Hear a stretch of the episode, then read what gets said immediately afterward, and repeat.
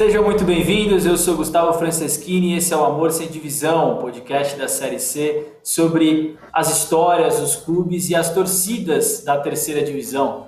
É, é justamente sobre as arquibancadas que a gente vai falar hoje. O tema do nosso programa é uma pergunta que tem se repetido mais e mais nos últimos anos, é uma discussão que se faz mais presente, que é torço ou não para um time do meu próprio estado? A gente vai falar de bifiliação clubística ou torcedor misto, é, ou até daquele cara que nem olha para o futebol do próprio estado, ele só fica mirando nos clubes do centro-sul do país. A gente vai tentar entender em que medida isso acontece, o quanto acontece, por que acontece, quais são os problemas e as consequências disso, sempre num, tentando ir a fundo nas discussões que interessam aos times da Série C. Afinal, todos os times que participam esse ano da Série C, por exemplo, em alguma medida são afetados por esse, esse fenômeno tão brasileiro que é esse olhar focado nos clubes do Centro-Sul. Para falar sobre esse tema hoje, eu tenho duas pessoas que acho que podem vão discutir isso de um ponto de vista muito pessoal até, né? me parece que vivem isso muito de perto. A primeira convidada é a Ana Flávia Nóbrega, que é jornalista da Paraíba e trabalhou como editora no Globo Esporte é, e tem uma experiência muito pessoal com a questão da bifiliação clubística, bifiliação clubística e a torcida mista, entre aspas. Ela é também jornalista do, do A União e do Voz da Torcida, portal independente que cobre o futebol na Paraíba, e ela, como vocês podem ver pela camisa, é torcedora do Campinense. Mas não só, queria que ela contasse exatamente essa história meio dividida, de coração dividido que ela tem, e acho que até por isso, suponho eu, ela decidiu estudar esse movimento. Ela é também mestranda da Universidade Federal da Paraíba, estudando justamente a regionalização da mídia esportiva e, entre outras coisas, o efeito que ela tem nessa preferência do torcedor. Ana, seja muito bem-vinda e conta pra gente rapidamente um pouco da sua história pessoal e por que, que você decidiu estudar esse processo. É, foi a partir mesmo do que você viveu, do que você vive, enfim, como que é essa história? Bom, gente, boa tarde, bom dia, boa tarde, boa noite. Não sei qual horário vocês estarão acompanhando, mas quero agradecer de antemão o espaço para que eu possa falar um pouco sobre a minha pesquisa, sobre a minha experiência com futebol, com o Nordeste e com o atravessamento entre essas duas relações. É, como o Gustavo ele já falou, eu sou é, da Paraíba, sou nascida e criada em Campina Grande, graças a Deus, mas hoje moro aqui na capital, João Pessoa, onde estudo e trabalho. E mesmo antes, mesmo morando na cidade onde tem o maior clássico é, do estado e um dos maiores clássicos do, do interior do Brasil, é, eu passei muito tempo da minha vida sendo torcedora é, do Corinthians com muito maior, com muito mais vigor do que torcia para o Campinense, que é o time que torço é, o time que o meu pai me levava ao estádio para assistir, o time com quem eu tive experiências reais, experiências de arquibancada e tenho até hoje. Esse apreço, no entanto, é, com o passar dos anos e com a pesquisa, o apreço pelo Corinthians, ele foi se perdendo um pouco a partir do momento que eu passei a enxergar é, como isso era prejudicial para o meu próprio clube, né? O Campinense, ele hoje está na sua sétima consecutiva, são oito participações na Série D do Campeonato Brasileiro. A gente está é, com uma crise financeira no pescoço e a cada dia que se passa a gente vê a adesão ao torcedor, do torcedor da região se esvaindo e é, fomentando ainda mais torcidas de grandes clubes nacionais, como é o caso do Flamengo e do Corinthians. A gente viu aqui, é, quando o Flamengo foi mais recente campeão da Copa Libertadores da América, festas nas ruas, foguetório, tanto aqui na capital quanto em Campina Grande, e isso é, não é uma coisa do nada, né? Existe uma construção para se chegar a isso. E a partir do momento que eu passei a enxergar essa construção, eu passei a pensar, eita, peraí, aí é, ao mesmo passo que eu estou torcendo e achando que faço parte dessa entidade que é distante é, territorialmente minha, é, existe alguém aqui que precisa do meu apoio para conseguir se desenvolver e conseguir um, um desenvolvimento regional aqui para a região. E foi a partir desse momento que eu não abandonei a bifiliação clubística, acho até desonesto é, quem fala que parou de torcer para o time, que parou de amar, porque sentimento é uma coisa é, que não nos cabe, não cabe inclusive a ciência humana tentar excluí-lo e outras ciências também. é, mas é, o apreço que tenho ele foi reduzido. Antes saía uma camisa nova do Corinthians e eu ia lá e comprava, é, pagava pay-per-view para estar tá assistindo as partidas e hoje eu não faço mais isso. Não, não posso dizer que parei de torcer, que parei de assistir as partidas, que não estou sofrendo com a situação que o Corinthians está passando hoje, mas o meu apreço maior é para o Campinense por entender essas interrelações existentes, porque falo sempre e falo muito, vocês já vão me perdoando aí, que futebol ele existe, mas ele existe dentro de uma sociedade e ele não pode ser uma ilha excludente de todas essas relações. Se existir uma construção política, econômica e social para que a gente tivesse uma discrepância, uma desigualdade regional, ela existiu também dentro do futebol e acredito que é um dever nosso enquanto coletivo, enquanto nordestinos, trabalhar para fortalecer o nosso futebol e os nossos estados. É muito legal sua fala, Ana, porque você é, consegue colocar muita coisa nesse, nesse balanço aí, né? Você não só conta a sua experiência pessoal, é, mas também tem um, um lado de, de, de respeito até pelo que você viveu, ao torcedor que de fato se divide. Você entende a importância de se olhar para o futebol local, que no seu caso é o futebol nordestino, mas a gente vai falar também que isso é, envolve outras regiões. Essa é não é uma discussão que se encerra no norte ou no nordeste, ela acontece também no sudeste, no sul e no centro-oeste. É, mas com muito respeito por quem vive essa realidade. É, eu volto a alguns programas é, que a gente fez, é, volto a alguns programas atrás que a gente fez aqui do Amor Sem Divisão, um programa sobre Manaus, comentava sobre a história do crescimento do futebol no Amazonas e o crescimento do Manaus, por consequência, o Dudu brincou, a gente falou um pouco sobre o torcedor misto, o Dudu Monsanto, nosso narrador que participava daquele programa, ele fala, torcedor é uma coisa que você não pode julgar por que que acontece, o cara tem, a pessoa tem direito de torcer por quem ela quiser. O nosso objetivo aqui é meio que entender quais são as questões que envolvem essa escolha e, e, que essa escolha, às vezes, ela não é, embora ela, todo mundo seja livre para fazer a sua escolha, nem sempre ela é tomada no ambiente de total liberdade. Muita coisa te leva a tomar aquela escolha. E aí eu queria chamar o Luiz Alano, que é o nosso na, também narrador, do, do Luiz Alano, também narrador do Dazon, que acho que consegue oferecer uma perspectiva muito legal sobre esse assunto. O Alano vocês já conhecem a história, ele teve aqui também no Amor Sem Divisão, num podcast sensacional, programa sensacional, falando sobre racismo na, na Série C. É, o Alano conta a história dele, ele é do Rio Grande do Sul e também trabalhou, acho que vive hoje, vive até hoje em Santa Catarina, Alano, se eu, se eu não estou enganado. E, não, e só, só para te, te passar a bola, o que eu acho interessante, e aí eu queria já ouvir de você sobre esse assunto, Alano, a região sul é a região que, segundo o Datafolha do ano passado, é a que mais torce, fora o Sudeste, obviamente, para times da própria região. O Grêmio Internacional lidera a preferência com 23% e 17% da torcida da região sul, somando os três estados. O Flamengo tem só 4%, é o menor percentual dele em todas as regiões.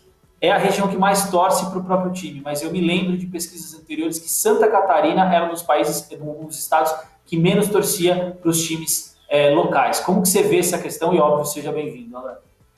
Tudo bem? Oi, Ana. Tudo bem? Gustavo, um abraço, meus amigos. Bom dia, boa tarde, boa noite. Na verdade, Gustavo, eu sou de Santa Catarina, natural de Santa Catarina, e trabalhei muito tempo no Rio Grande do Sul. Na verdade, sempre estive entre essas, essa divisa de estados, então eu posso falar com propriedade sobre essa, esse bairrismo dos gaúchos em relação a Grêmio e Inter, e como São José, que é um dos times da Série C, sofre nesse contexto, inclusive lá no São José, no Passo da Areia, tem, quando tinha torcida, né, tem uma torcida que é pequena, a torcida do São José, vamos ser sinceros, mas tem uma bandeira escrita anti-grenal. Né. Eles defendem que os, os, as pessoas do bairro, que o São José é um clube de bairro da zona norte de Porto Alegre, que as pessoas sejam fiéis ao São José. Então tem uma bandeira lá anti-grenal.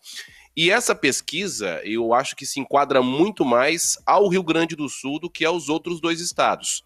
Tenho muitos parentes no Paraná, e inclusive nesse ano de 2020 fui várias vezes pelo Dazon é, transmitir jogos do Campeonato Paranaense e vejo um pouco de similaridade entre o Paraná com Santa Catarina em detrimento ao Rio Grande do Sul. O Rio Grande do Sul é, é quase é, outro país em relação aos outros dois estados, porque lá sim, com exceção de uma região sul do Rio Grande do Sul, que é a cidade de Pelotas, que lá sim tem o, o Pelotas e o Brasil de Pelotas, Lá, nessa cidade, os torcedores são fiéis aos clubes.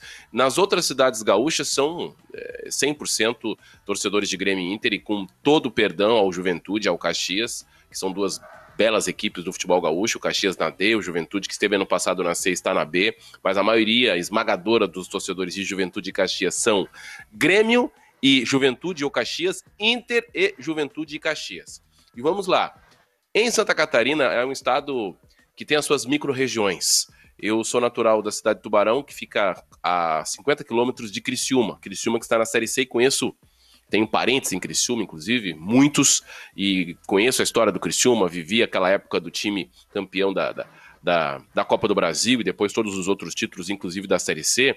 É, com o título do Criciúma, a partir de 1991, criou-se uma cultura muito forte de torcida local em Criciúma. O torcedor do Criciúma é que teve durante muito mais tempo a cultura do futebol enraigada, é, é, tendo o Criciúma como time principal. Mas eu tenho um parente que se chama Marcelo, que é professor, Marcelo Alano, é professor em Criciúma, é fanático torcedor do Criciúma, mas é gremista. Eu tenho um tio da minha esposa, que é de Criciúma, é fanático torcedor do Criciúma, todos os almoços de domingo e festas de fim de ano está com a camisa do Criciúma, mas é vascaíno. Então Santa Catarina tem disso. O litoral de Santa Catarina, ele é tem na sua base torcedores do Rio de Janeiro. Flamengo, em especial, Vasco, e aí você tem muito gremista e, e, e Colorado, o litoral. A região oeste, para quem não conhece a geografia de Santa Catarina, é Chapecó, região de Chapecó, é que fica mais próxima à divisa com o Rio Grande do Sul, ela é dominada por torcedores de Grêmio Inter. E a região norte, que fica mais na divisa com o estado do Paraná, ela é dominada por torcedores paulistas. Então, ah, mas não tem torcedor do Joinville? Tem, mas o Joinvilleense torce para Corinthians e Joinville ou Palmeiras e Joinville. Ah, o torcedor do Brusque, que é o time sensação da Série C. Torcedor do Brusque, meus amigos brusquenses, que eu adoro, lá o Augusto Bauer, que eu já estive várias vezes, e que é um time favorito para subir. Ele é torcedor do Flamengo, do Vasco, do Corinthians e do Brusque.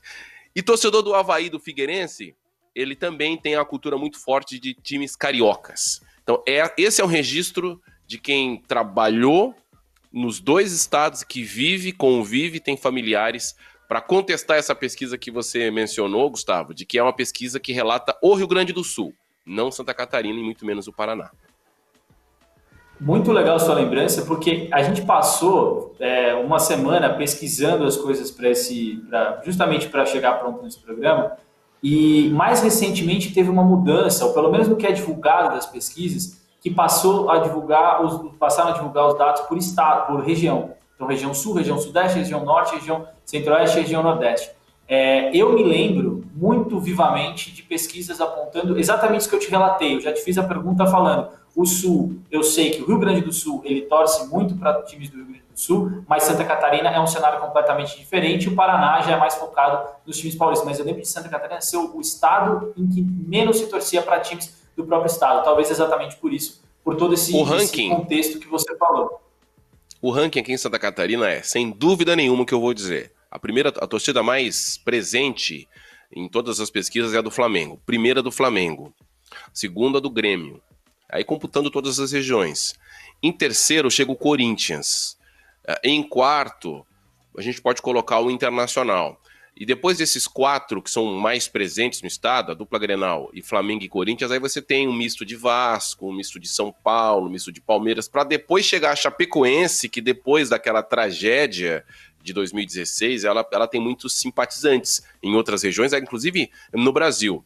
Né? E aí tem Havaí, Figueirense, o Criciúma, nas, nas, nas regiões, nas micro-regiões. Né? Quem é de, de, de Criciúma não torce para Havaí Figueirense, quem é de Joinville também não torce para nenhum desses times citados, então é muito dividido.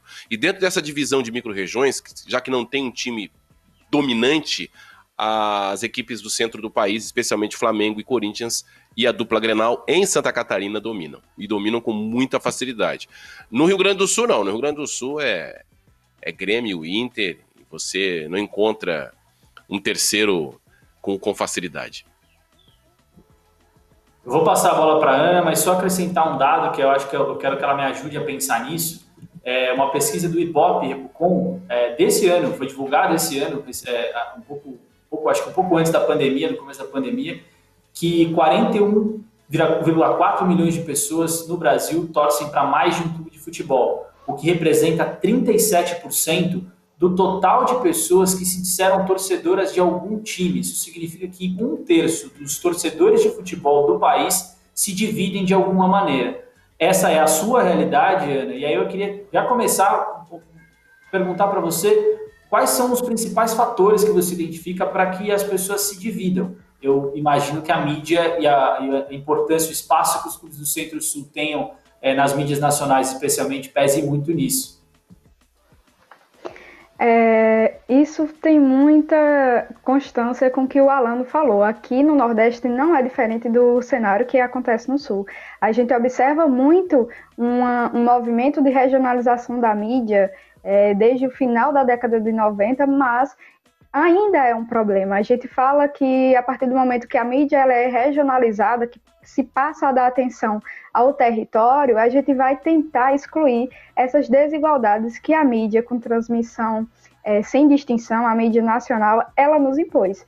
Mas é, a gente precisa entender as regiões, os estados, como heterogêneos, né, não homogêneos. Não é porque a capital e as cidades de maiores portos elas possuem é, força é, dentro de campo e também fora deles com as mídias, é, que o interior vai ser assim também. É, muito se fala e, no exemplo que Pernambuco é para o Nordeste, para o Brasil, a partir do momento que é, é, raríssimo você chegar em Recife e na região metropolitana e encontrar pessoas que não torçam para Santa Cruz Esporte Náutico.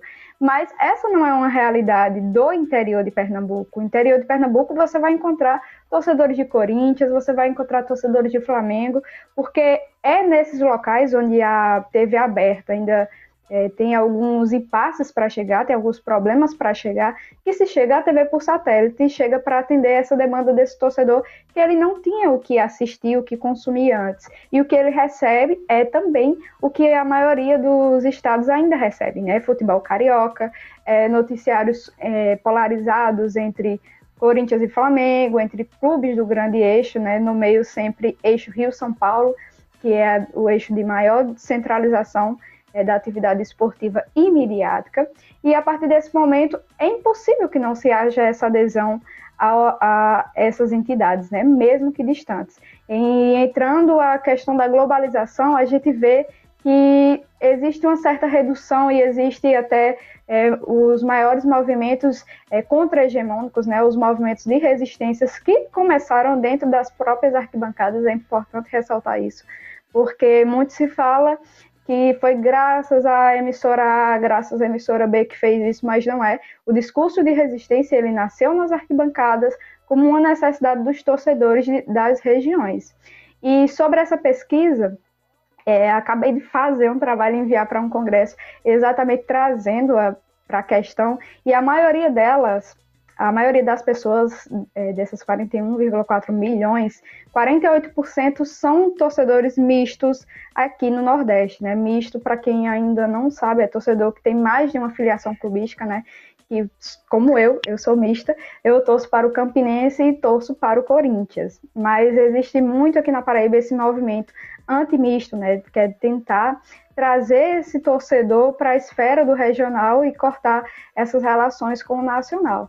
Mas dentro dessa pesquisa a gente pode perceber que a maioria dos torcedores no Nordeste eles torcem é, para o Flamengo e não para os times da região, né? O top 5 ele apresenta é, Flamengo, Corinthians, Vasco, São Paulo e Palmeiras. Não, não preciso exatamente a ordem dos três últimos do top 5, mas Flamengo e Corinthians é nessa ordem, para poder aí aparecer algum clube do Nordeste de grande expressão, como hoje é o Bahia, como é o Fortaleza, o Ceará, o Esporte, o Santa Cruz e, e todas essas questões. E aí a gente pode perceber isso a partir de relações de pensar problematicamente essas questões no âmbito das ciências humanas, no âmbito das ciências sociais, né? É, não é à toa que as indústrias de mídia, assim como toda e qualquer outra indústria, elas sediaram as suas atividades na região sudeste e a partir daí passaram a fazer transmissões nacionais, né? Era no sudeste que a vida pulsava. Algum, alguma uma historiadora, a Mérida Priori, ela fala que era no, no Rio de Janeiro, por exemplo, que a vida existia e que os costumes eles eram replicados a, a outras regiões, é, a outras cidades, a outros estados e enfim. E a partir dessa, é, do que era tratado lá e, e disseminado para todo o território nacional, é impossível que a gente tenha hoje, por isso que falo sempre que é muito desumano, para que a gente chegue no senhorzinho que está lá dentro do estádio com a camisa do Flamengo, indo assistir a um jogo do Corinthians, que se que ele seja repreendido, porque ele cresceu é, assistindo e consumindo esse produto. Então, existe essa fidelização a partir disso. É, outros autores, eles também trazem isso para debate e falam muito que é, o futebol é impossível que a gente negue o impacto que ele tem no cotidiano social na vida das pessoas, né? E é ainda mais impossível tornar as pessoas imunes à intervenção midiática a partir disso. A gente já tinha lá na década de 1970 pesquisadores da comunicação pensando a influência da mídia é, como tomada de decisão e como agendamento na sociedade, né? É, para quem conhece comunicação, para quem estudou, e para quem não estudou também, é, a gente pensa isso a partir da teoria do agendamento, a agenda setting, né? O McCombs e o Scholz, eles pensaram essas relações a partir da visão de que a mídia, pauta, a mídia produzia o que seria pautado e agendado nas conversas do cotidiano social, na vida das pessoas, e a partir disso eles conseguiam vender os seus produtos, conseguiam gerar grandes audiências, conseguiam se manter firmes e construir monopólios como acontece hoje no Brasil. Não é para menos que a gente tem uma emissora que é detetora dos direitos de transmissão desde a década de 90 do Campeonato Brasileiro, vários estaduais e vários. É, vários outros campeonatos e tem o dinheiro que tem e peita como peita várias outras empresas de comunicação. Isso foi uma construção, né? Bem como a construção dessa desigualdade regional que acaba resvalando no futebol. Aqui na Paraíba, por exemplo, a gente ainda não tem transmissão regionalizada consolidada. costumo falar que a gente teve alguns espasmos de transmissão é, durante os anos 2000. Esse final de campeonato estadual, a gente também teve transmissão por conta de toda essa questão de não poder ter torcida no estádio, relacionados à pandemia, que é importante lembrar que ainda existe, apesar de que muitos é, já esqueceram dessa questão, né? É, mas a gente é carente disso e muitas vezes, por conta do baixo desenvolvimento, a gente tem clubes é, que só tem calendário até metade do ano. Então, como é que eu vou chegar para um torcedor, um consumidor de futebol e falar para ele que chegou em julho, ele não pode mais consumir esporte, ele tem que esperar mais seis meses para chegar o outro ano para ele poder consumir esporte. O torcedor, o consumidor de esporte, ele não é assim, ele consome esporte em várias esferas e ele não para porque o time dele parou. E eu avalio muito isso nessa construção que foi realizada aqui no Nordeste e que ainda é cristalizada e ainda existe muito latente hoje aqui no Nordeste. O Campinense, por exemplo, tem um calendário agora na Série D, mas teve anos que não teve. Teve anos que a gente só disputou o estadual e não pôde estudar mais, é, disputar mais nada. E o que é que os torcedores do Campinense fariam é, para consumir esporte? Não temos é, incentivo em outros esportes, não temos incentivo de futebol é feminino, não temos. Que eu ia falar, eu ia falar que é uma realidade de muitos clubes, né? É a realidade de muitos clubes, essa, essa ausência de calendário. É, e, e, acho que isso tem melhorado, na verdade, né? É, em alguma medida, isso tem ainda está longe do ideal, muitos clubes ainda continuam sofrendo com as mesmas coisas, mas acho que o calendário tem melhorado e essa, essa talvez seja uma das grandes é, explicações para uma reação para esse debate surgir tão, com tanto mais é, força na, na, na, mídia, inclusive, os torcedores trazerem isso, como você mesma colocou, que se, esse movimento é, de, de, de ser contra essa, essa hegemonia, esse movimento contra-hegemônico, ele vir da arquibancada, isso passa também por uma melhoria do, do futebol. Um exemplo é a Copa do Nordeste é, que consegue, é, conseguiu dar muita, não só dar calendário, mas também dar condição financeira para os clubes se desenvolverem. A gente fala muito aqui no programa, inclusive. E projetar os clubes e, e, jogadores, né? Exato, exatamente. E eu, eu, imagino, ia te perguntar isso, falando que isso pese muito. Qualquer mudança de cenário vai passar, obviamente, por um processo de mídia, como a Ana colocou, que é bem complexo e que envolve muitos interesses não é simples de, de, de torcer essas prioridades, é, mas Por um outro lado, tem uma outra coisa que pode acontecer, que é o futebol estar mais organizado, os clubes se organizarem mais e terem mais o que mostrar para o seu torcedor local, né? É verdade. A Copa do Nordeste, para mim, foi um grande case. É um grande case e tem se tornado cada vez mais relevante entre os clubes e os torcedores do Nordeste, o que é, fomenta o, o, torcedor de uma forma mais contínua, com mais tempo. Ele vê a possibilidade do seu time ir mais longe. O torcedor do Campinense, o torcedor do Botafogo da Paraíba, o torcedor do 13, uh, ah, enfim, ele Jacuipense, ele, ele vê a possibilidade de ter confrontos contra as equipes da Série A com mais regularidade e talvez ali num, num playoff, no mata-mata, chegar numa semifinal, chegar na final e por que não ser campeão como o Campinense já foi. Agora, eu, eu, eu sou adepto de uma tese. Apenas o Campinense. É, é verdade. eu, eu, eu, eu, sou adepto de uma tese que o brasileiro ele não gosta de futebol. Ele gosta de vencer. Né? E, e, esse vácuo que as equipes é, da periferia do futebol brasileiro, com todo respeito, né? As equipes regionais deram durante muito tempo para as equipes grandes. Então, aí tem aquela pesquisa da Rádio Nacional de décadas passadas, da influência, como a Ana falou, da, da mídia do Sudeste, das parabólicas, do, de estar presente na casa das pessoas. E eu não sou contra, aliás, eu sou favorável, porque eu fui criado num ambiente de misto. Um ambiente que o torcedor torcia lá para o Flamengo, torcia para o Corinthians, torcia para o Grêmio, para o Palmeiras, para o São Paulo.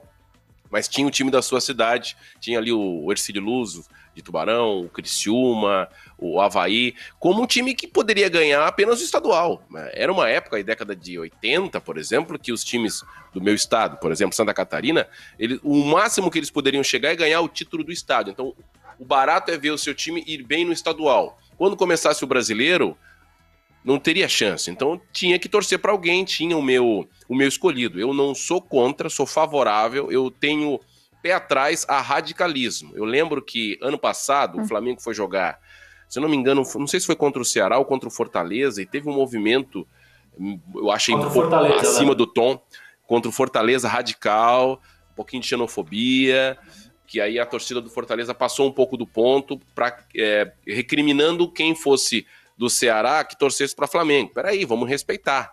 Então, eu acho que aí não, tem que respeitar.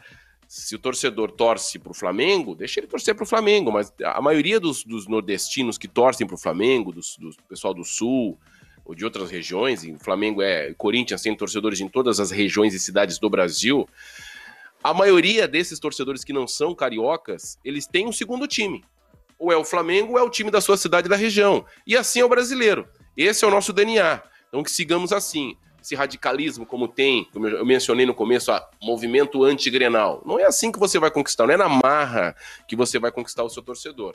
E aí faz parte do marketing dos clubes, da campanha dos clubes para angariar. Hoje, por exemplo, é, a Chapecoense tinha uma enorme dificuldade em jogar em horários que a dupla Grenal jogava. E eu estou falando de cerca de 20 anos atrás eu fazia jogos, transmitia jogos do Campeonato Catarinense, quando ia a Chapecó, se tivesse jogo da dupla Grenal, se fosse um Grenal, então nem se fala. Quando era Grenal, eles ou adiavam o jogo, pediam para a federação adiar o jogo, ou antecipar para de manhã ou para noite, porque se tivesse Grenal na televisão e o jogo da Chapecoense, não ia ter ninguém no estádio. Hoje é diferente. A equipe saiu da Série D, foi para a Série A, e eu nem estou citando a questão do, do acidente.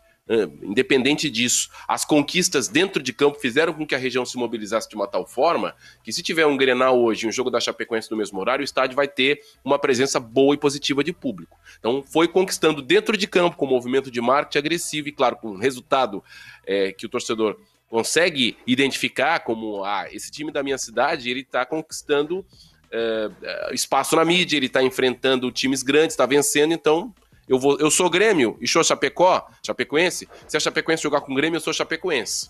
Se o torcedor do Criciúma, se o Criciúma jogar com o Vasco, eu sou torcedor do Vasco quando o Vasco não tá aqui, mas eu, hoje eu vou torcer pro Criciúma. Então essa é a região. Essa é, aliás, essa é a. É, é, é, o que nós temos hoje. E eu sou favorável ao torcedor misto, vida longa aos torcedores mistos e vida longa ao futebol brasileiro desse jeito. eu vou passar para Ana, posso... porque eu sei que você tem. Pode, pode, fala, fala, fala, depois, depois eu complemento. Eu não, não vejo essa relação como o Alan vê, discordo um pouco dele, inclusive. até sobre essa ação de marketing que, que o Alan descreveu como pesada do Fortaleza. A gente tem que, tem que entender é, sobre patamares, né? Eu não posso chegar para o Campinense e falar para o Campinense hoje fazer uma empreitada de marketing para conseguir é, conquistar torcedores únicos a, a torcer para o Campinense, porque a situação do Campinense não é essa. O Campinense não disputa torcedores com o Flamengo porque não está no mesmo patamar. E me perdoem o trocadilho, o Fortaleza está em outro patamar e que se aproxima do, do, do Flamengo, né? O Fortaleza disputa a mesma é, disputa o mesmo Campeonato Brasileiro, tem hoje o que eu, na minha opinião, acredito ser o melhor técnico brasileiro em exercício. É, tem uma grande organização por trás para poder estar como está é, na Série A e como vem se solidificando ainda mais, como vem crescendo ainda mais, porque isso não é uma coisa avulsa, né? Muita gente ainda acha, muito pelo, pelo ideal é, de construção do Nordeste que foi é, levantado e que foi é, massificado pela mídia, né, o Nordeste enquanto vítima da situação da seca e que cresceu só a partir de políticas é, federais para o desenvolvimento, políticas da seca e tudo mais.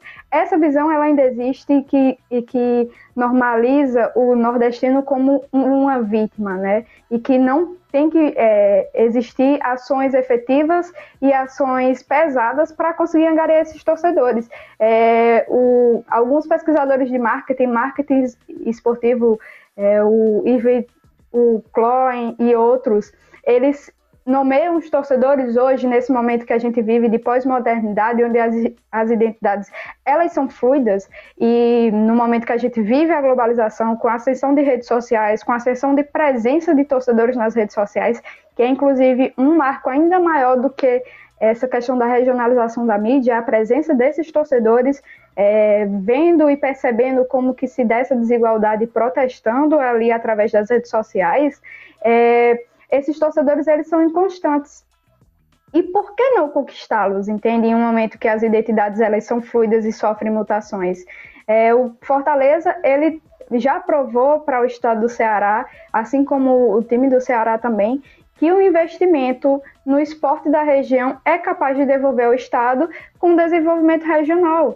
E isso é importante para a região, e isso é pra, importante para a unidade nordestina. A gente fala muito, não sei se vocês chegaram a acompanhar, chegaram a ver, que desde, acredito que 2007, ou até antes disso, a gente vê torcedores, manifestações de torcedores na arquibancada, chamando o torcedor misto aqui do Nordeste, que estava lotando a arquibancada quando o Flamengo via jogar aqui, quando o Corinthians via jogar aqui, de vergonha do Nordeste, e não vergonha do Ceará, e não vergonha da Paraíba, não vergonha dos estados, porque a gente tem muito aqui no Nordeste a ideia de identidade consolidada de unidade, né? Nós somos um povo, o Nordeste é um povo, o Nordeste é unido e visando isso a gente quer expulsar essa toda essa influência que a gente recebeu. E falo isso, vocês percebam, não só do ponto de vista de quem está pesquisando isso, mas do ponto de vista de quem recebe isso na arquibancada, né? Eu passei nesse, nesse tempo a valorizar muito mais é, as ações e muito mais o futebol do Fortaleza, é, do Bahia, do Ceará, do que do próprio Corinthians. Existiu é, recentemente um enfrentamento, né? A partida entre é, Corinthians e Ceará, e eu torci para o Ceará entendeu? É nesse momento de identidades fluidas que nasce essa briga por conquistar o torcedor. Então não vejo como é errado a situação de Fortaleza começar com essas medidas mais fortes. Por quê? Torcedor e torcida não é só estar tá em estádio apoiando o clube, não é só é, fazer parte das pesquisas em, em, números. Torcedores são consumidores. A gente tem que ter em mente que nós vivemos em uma sociedade capitalista e que todas as ações, sejam elas no âmbito esportivo, político, é, econômico e tudo mais, elas são ligadas ao capitalismo. Então, o Fortaleza, como uma empresa, como uma entidade que quer angariar mais fundos, que quer chegar mais longe, está corretíssimo sim fazer essas ações afirmativas. Também não, não acredito nesse discurso de xenofobia reversa, é, porque o torcedor do nordestino ele sofre preconceito muito só por existir. Então, esse verdade, é fato é que, que até alguns jornalistas do Sudeste trouxeram de que essa ação do Fortaleza era um sinônimo de xenofobia reversa é uma balela. Vocês me perdoem a palavra, usando até uma menos, menos agressiva do que poderia usar. Porque é desumano falar que o nordestino ele está é, tá fazendo xenofobia reversa contra é, torcedores e contra pontos hegemônicos.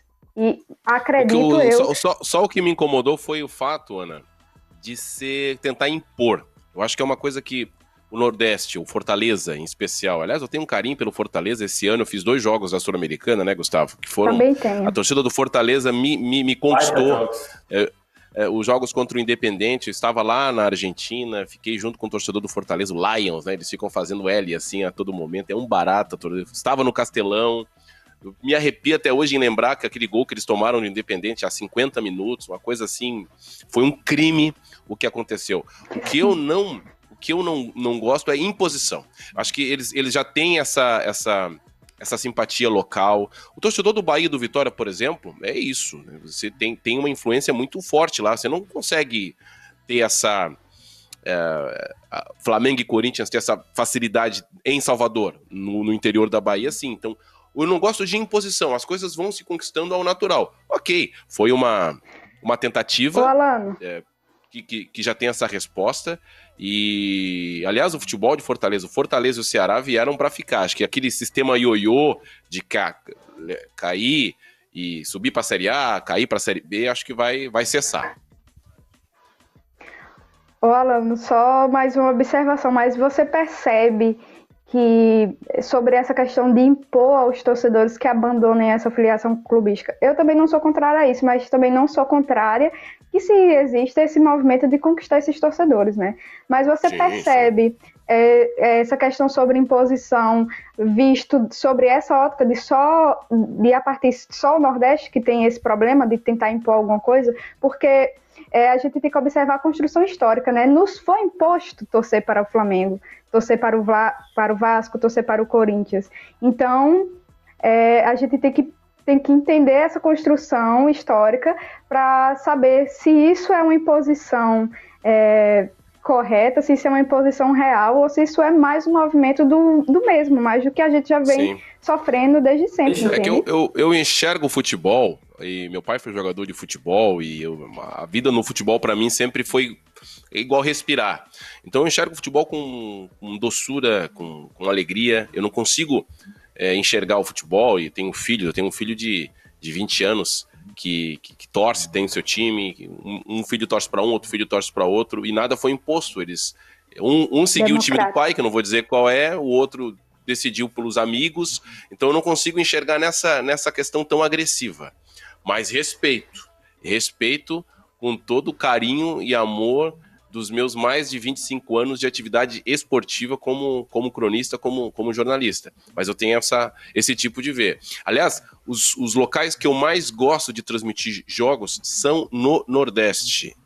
Pela alegria do povo, eu nunca me esqueço de um jogo que eu fui fazer, que eu fui transmitir no estádio Rei Pelé, do, do jogo do CRB, uh, os cantos, cânticos originais dos torcedores, no PV, estádio do, do Fortaleza, é, eu já transmiti jogos no. Enfim, todas as capitais do Nordeste. Aliás, menos João Pessoa, uma cidade que eu não conheço ainda, infelizmente.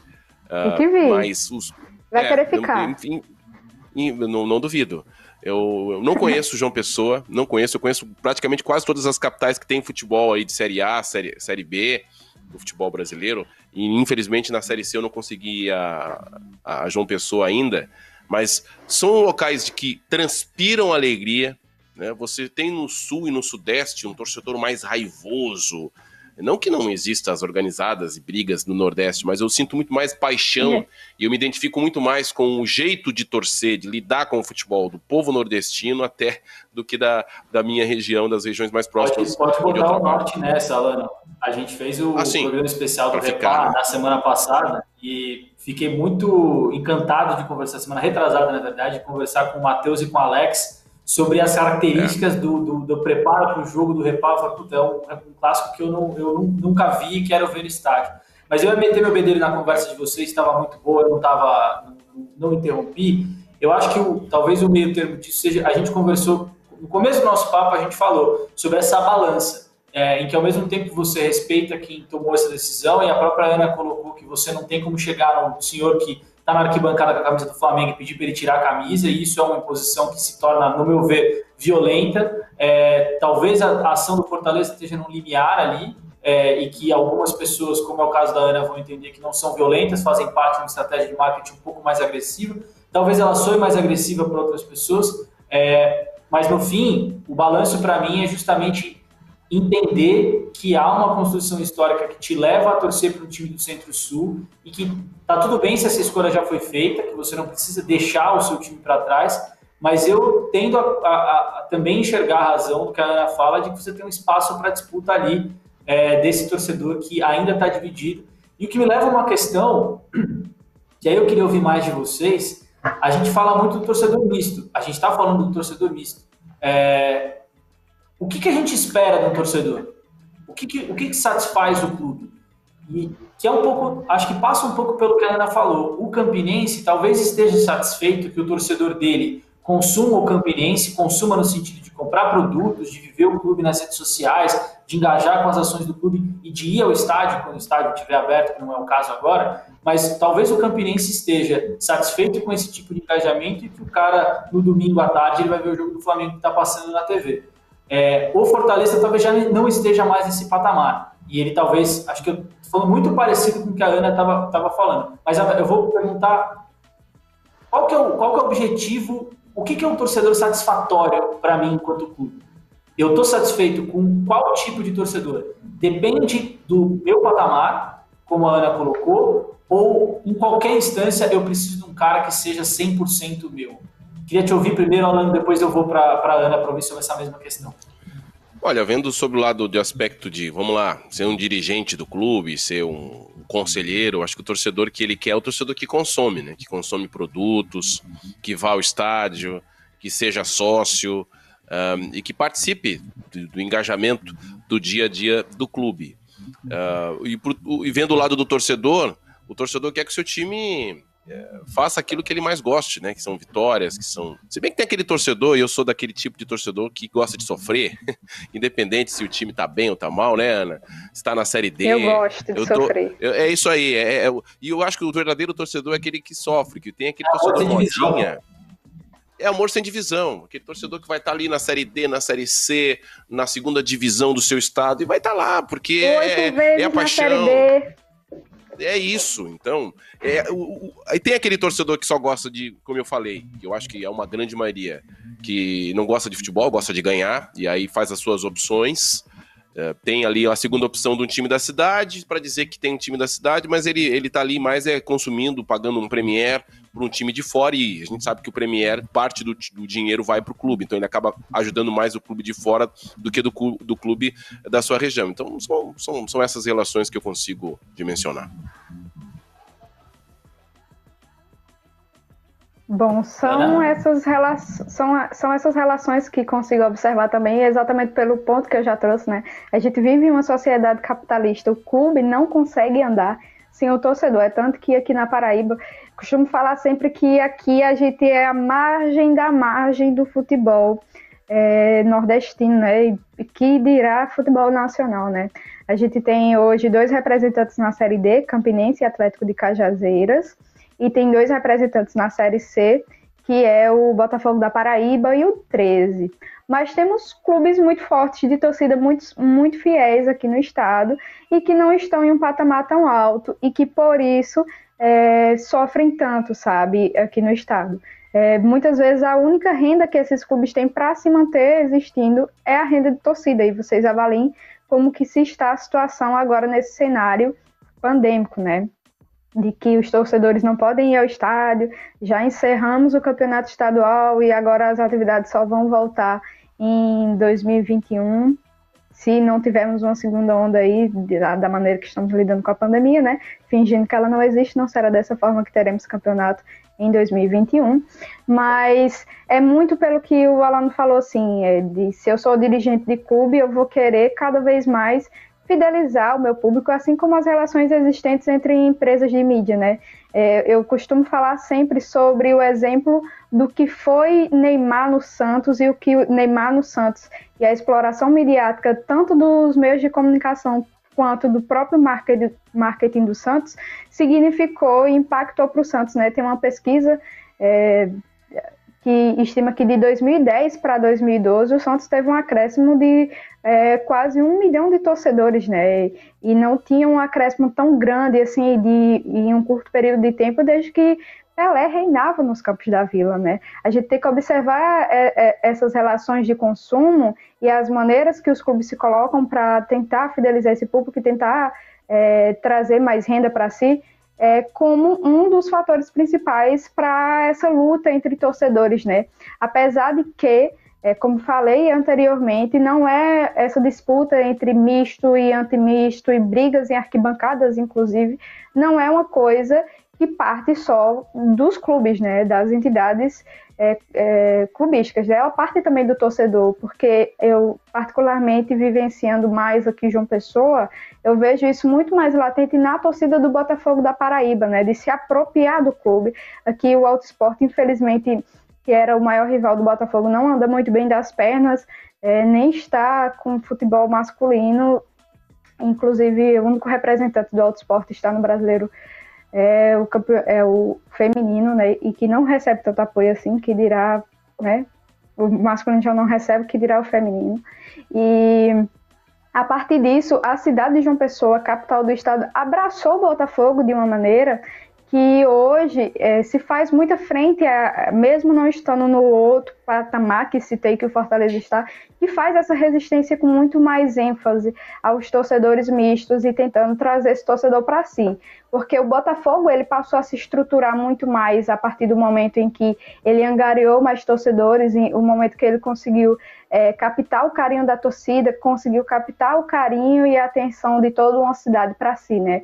O Botafogo ele é o time, apesar de estar não muito bem na Série C, é por, muito por conta de questões internas e políticas, né? O Botafogo está vivenciando agora o período eleitoral, assim como os outros clubes não estamos acostumados a lidar com a eleição e, e, e que isso não sofre impacto dentro do campo, né? A gente pode perceber isso no Corinthians, por exemplo, muito mais, muito mais grave do que a situação do Botafogo, mas foi a partir de tomar essa consciência de que é possível é, se desenvolver e se e aumentar o potencial e aumentar o seu nível a partir de que você cons consegue mais consumidores, que o Botafogo está indo para frente. Então, essa visão ela está sendo muito mais massificada no Nordeste.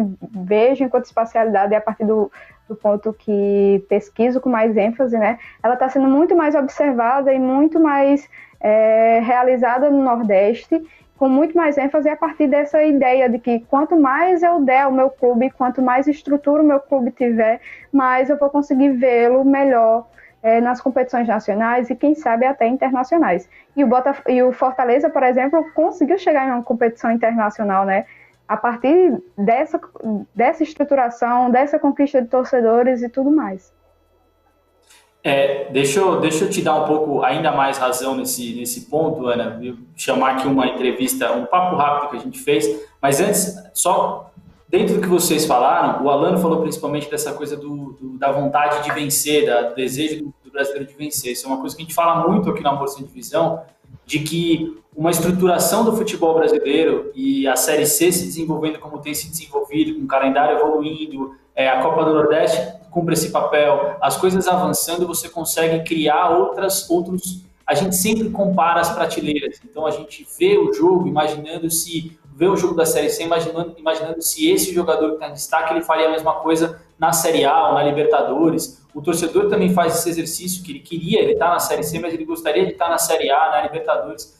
Mas quando a gente estrutura é, o futebol e organiza ele, você permite que o torcedor aproveite as vitórias dentro do patamar que ele está. Então, eu tenho certeza que o torcedor que tiver o privilégio de ser campeão da Série C esse ano vai comemorar, é, vai comemorar o título. Claro que não vai ser a Libertadores, é claro que não vai ser a Série A, mas a gente fez um programa na semana passada sobre o Santa Cruz é, e o, a torcida do Santa Cruz leva o, o título da Série C de 2013 como um dos maiores de sua história. E por mais que o torcedor do esporte vá zoar que ele tem Copa do Brasil e Santa Cruz não, a torcedora do Santa Cruz foi muito feliz naquele período da vida dela, em que ela pôde ver o time tendo médias de público nas dezenas de milhares, é, entre as top 5 do país, foi motivo de, de, de matérias fora do país, enfim, é, uma, é, isso, é um pouco sobre isso que o Amor Sem Divisão, que o Amor Sem Divisão fala, mas voltando para o que a Ana falou, Acontece, o cenário só, tá só rapidinho. Rapidinho, acontece isso também aqui na Paraíba, né? O Campinense ele foi campeão da Copa do Nordeste e o Botafogo tem o título da Série D, né? Em, na prática, é, sem ser pintado em muro, uma alfinetada do meu rival 13, que tem o título da Série B pintado apenas no muro. É, o Campinense e o Botafogo eles têm títulos, né, de grande expressão e mais recentes, né? E aí a disputa aqui é para saber qual é mais importante, se é a Copa do Nordeste, que é alçado aqui como a maior competição do mundo, que me perdoe Champions League, que me perdoe em todos os outros torneios, é, mas é, entre a Champions League entre a Copa do Nordeste e o Campeonato Brasileiro da Série D. E isso dá briga muito grande entre torcedores e briga de braço também. Mas é muito pelo que você falou e muito pelo que o Alano falou. A gente não tem como medir qual que. Eu costumo sempre falar isso. Não porque sou torcedora do Campinense e vou querer puxar a sardinha para a Copa do Nordeste. Mas a gente não tem como descrever qual que foi o mais importante na história dos dois clubes e na história dos dois dos torcedores das duas cores, né? Tanto do Botafogo como do Campinense. Todos eles foram de extrema importância e são ainda, é tanto que o Campinense foi campeão em 2013 e até hoje respira o título da Copa do Nordeste. É, o Havaí, por exemplo, Gustavo, tem na o Havaí que disputa ano sim, ano não a série, a série A, né? Cai e volta, cai e volta, tem a estrela no peito em símbolo do seu símbolo da série C de 98. Então é, é, muito, é muito valorizada.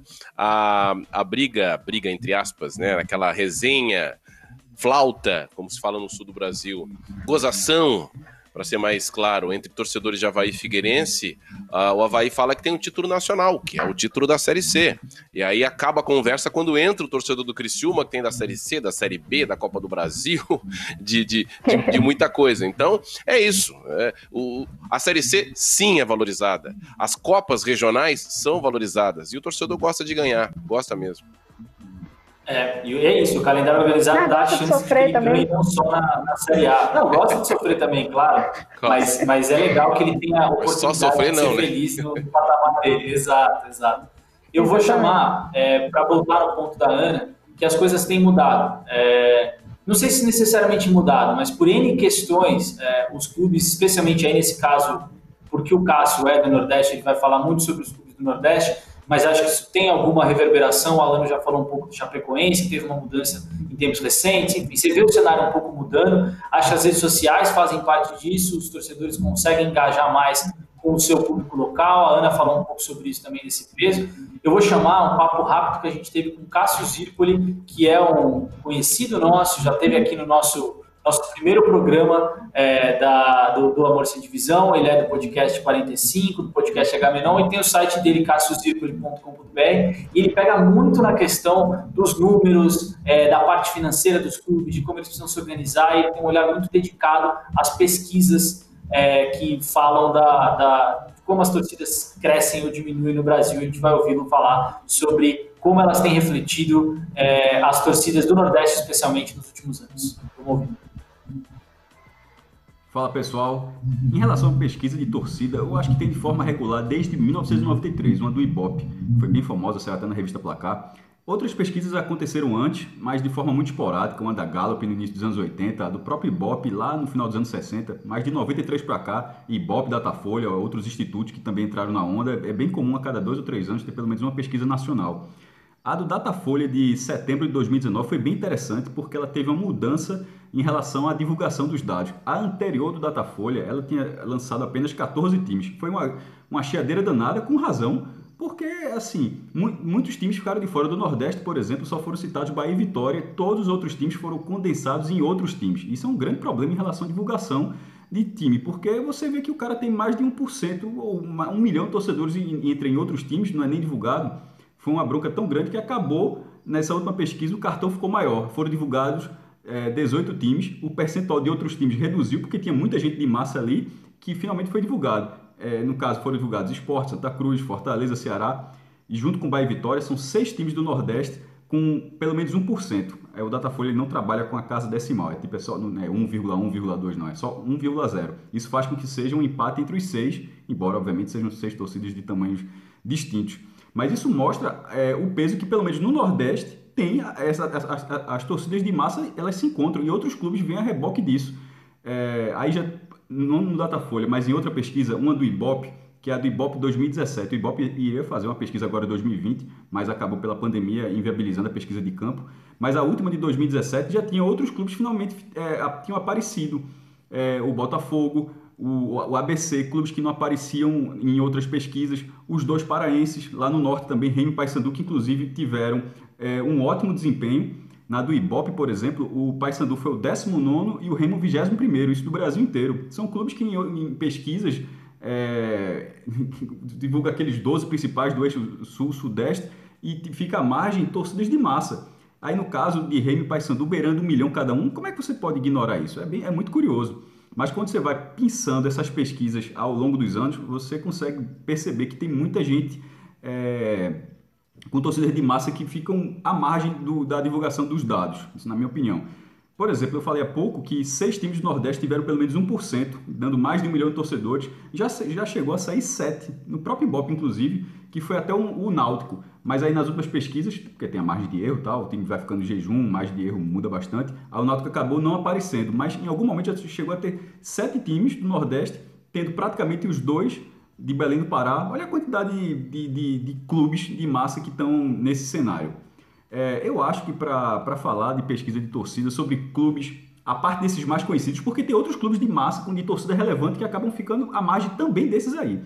Eu acho interessante um levantamento mensal que o Ibope faz sobre é, as redes sociais, que é um, é um, é um catalisador de, de, torcedores nesse momento, porque existem vários perfis oficiais, você dialoga diretamente com o seu time, ele dialoga com você, então tem uma relação importante.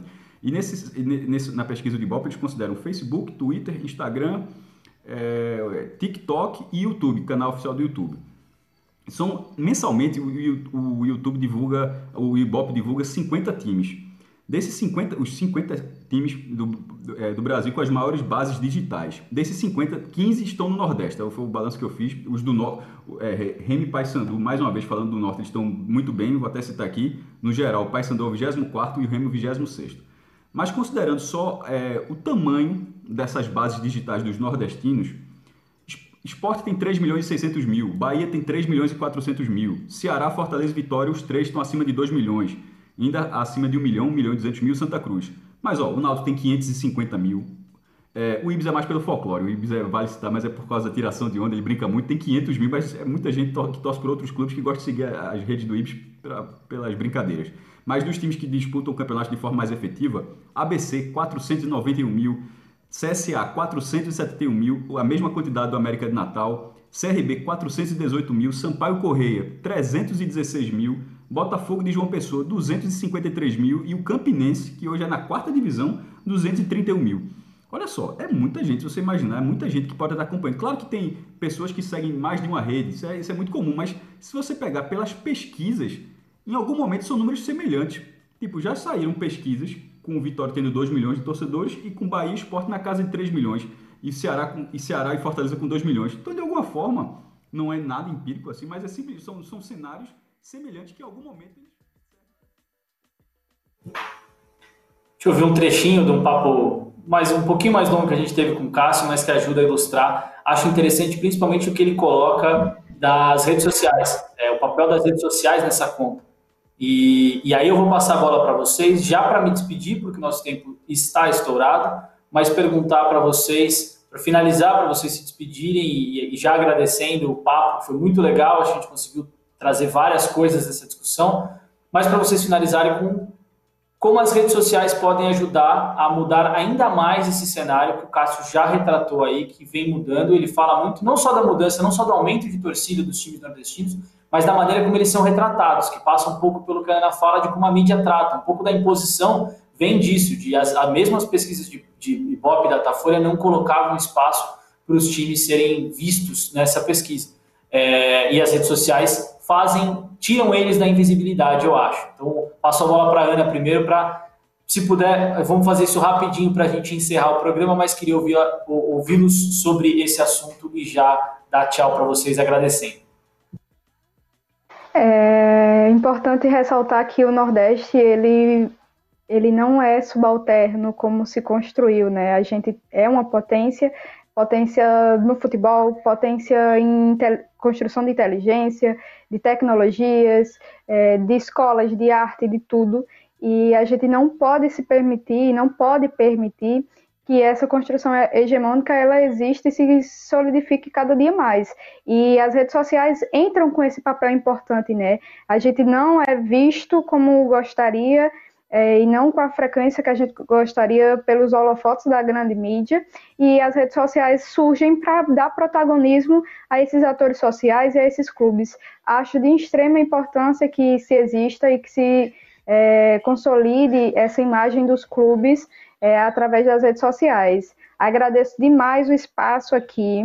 É, espero que a gente possa ter contribuído para pensar um pouco sobre essas relações de regionalização midiática e lembrar que o processo de regionalização, principalmente na mídia, ele surge como um fruto de reação à globalização, mas que ele não exclui o atravessamento entre o nacional, o local, o regional, né? Ele unifica todos eles, mas dando um, um protagonismo maior para a região. E é isso que a gente busca, né? Não vejo como ações afirmativas é, soem como xenofobia reversa, não acredito em xenofobia reversa e acredito sim que a gente tem que lutar cada dia mais para conquistar esses torcedores que são inconstantes e lutar para consolidar a imagem do Nordeste como ele verdadeiramente é, que é forte e aguerrido. E é isso. Obrigada a todos. Boa, Ana, Ana, aguardamos Ana. o Campinense. Ana, aguardamos o Campinense ano que vem na Série C. Vem, pode vir. Olha, a gente começou vir. bem, ah, mas não está muito bem agora não, viu? Vamos Eu lá, vamos ficar na expectativa. Muito. Vamos ficar na expectativa já... que o Campinense seja bem-vindo. vamos, vamos acreditar, vamos acreditar. Gustavo, obrigado mais uma vez pelo convite. Com relação ao último tema, ao último tópico, é uma forma, às vezes o torcedor não se apercebe, mas seguir o seu clube nas redes sociais, nas mídias da rede social, ele de alguma forma ajuda o seu clube, ajuda a angariar algum tipo de fundo, de visualização, de, de patrocínio, é, esse tipo de posicionamento para você vender a sua marca. Olha, eu tenho 200, 300, 500 mil seguidores, então é, talvez ele não tenha recurso e agora nessa pandemia está todo mundo. É, tá todo mundo sem grana, né? Tá todo mundo pelado, como se fala, no sul. E é uma forma gratuita e singela de você ajudar o seu clube. O seu clube, não estou falando do, do, clube do grande centro, do seu clube da sua cidade, da, da sua região.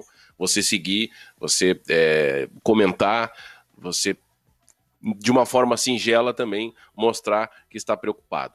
Muito bom participar do programa, um debate de altíssimo nível.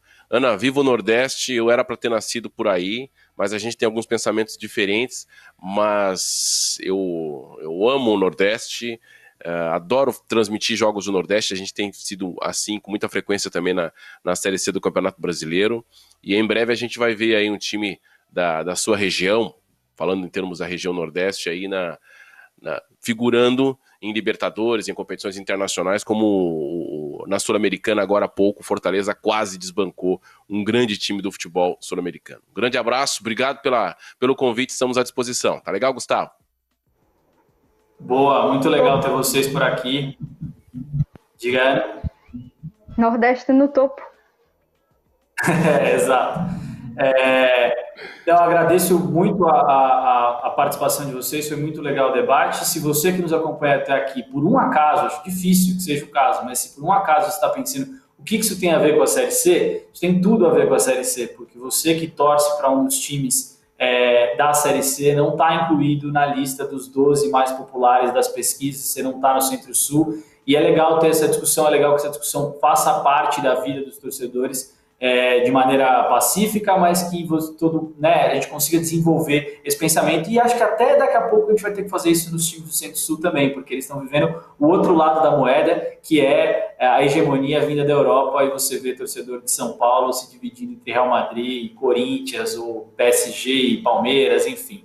É, você que já está conosco e nos acompanha, conhece o Amor Sem Divisão, é, pode voltar em vários, vários, citei aqui vários dos nossos últimos programas tem todos eles ou no, no feed do seu tocador de podcast favorito, Spotify, Deezer, Google Podcasts, estão todos lá. Da mesma maneira, na plataforma, se você está acompanhando o jogo, tá aí esperando para o teu jogo começar, vai na, na, plataforma, assiste os outros programas e, claro, dá uma olhada no que a gente tem de atração da Série C nesse fim de semana. A gente tem no sábado, dia 17, Ferroviária e Remo, às 5 da tarde, 13 Santa Cruz na sequência, às 7 da noite, a gente tem Paysandu e Vila Nova no domingo, às 6 da tarde, e a gente fecha a rodada na segunda-feira com Manaus e Botafogo às 8 da noite.